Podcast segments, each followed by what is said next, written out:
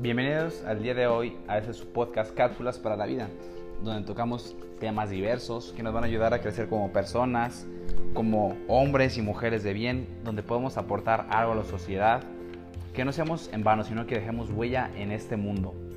Y el episodio del día de hoy se llama La importancia que le damos a las cosas pequeñas.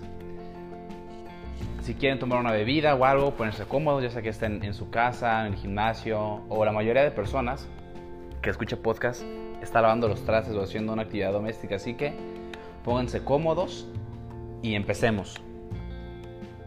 Muchas veces en nuestra vida pasamos momentos de tristeza por cosas que realmente no tienen tanta importancia o no deberían de tenerla, pero nosotros mismos les otorgamos ese poder, si así le podemos llamar. Y es ahí donde entra la tristeza en nuestro corazón. Lo que quiero decir es que en ocasiones, ya sea por alguna cosa, persona o circunstancia, dejamos que nos afecten estos individuos, por así decirlo, y muchas veces por falta de amor propio. Por ejemplo, si alguien te ofende, te rechaza o te humilla, obviamente te sentirás mal, pues ni que fuéramos qué, ¿verdad? Pero siempre y cuando tú permitas que eso te afecte a ti.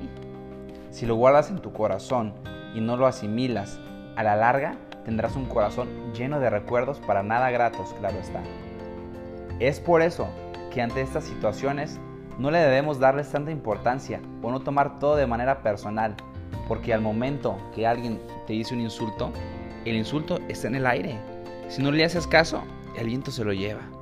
Pero en cambio, si le tomas importancia, lo estás haciendo tuyo, permitiendo que dañe a tu corazón, mente, cuerpo y alma, que se envenene simplemente porque tú lo aceptas. Entonces, el más pequeño insulto, si lo tomas, se puede volver en la peor ofensa y el mayor insulto a los ojos de los hombres, si decides ignorarlo y no darle tanta importancia, se torna en la más pequeña e insignificante ofensa. Así de fácil. Por eso recuerda la próxima vez que estés triste, enojado, ya sea con algo o con alguien, tú tienes el poder de maximizar o minimizar esa situación. El insulto o humillación está en el aire. Tú decides si tomarlo o no, o si darle esa importancia a aquello que te aqueja. El mundo no está en contra de ti. Muchos conflictos se pudieran evitar si no les diéramos tanta importancia, tanta relevancia. Regálate el perdón y verás cómo cambiará tu vida de una manera mágica, fenomenal, extraordinaria, excelsa. Te sentirás más ligero o ligera Tirarás todos esos lastres para así poder volar a otra etapa de tu vida, donde serás más pleno y exitoso, a otra dimensión donde serás próspero, abundante, colmado de bendiciones y de gracias, porque ahí están. Recapitulando, no le des importancia a las cosas o situaciones, personas que no valen la pena. Regálate el perdón, repito. No vivas con temor a nada, sino que hagamos las cosas por amor y no por miedo. No te sientes la víctima y que los astros se alinean en tu contra para conspirar en contra tuya.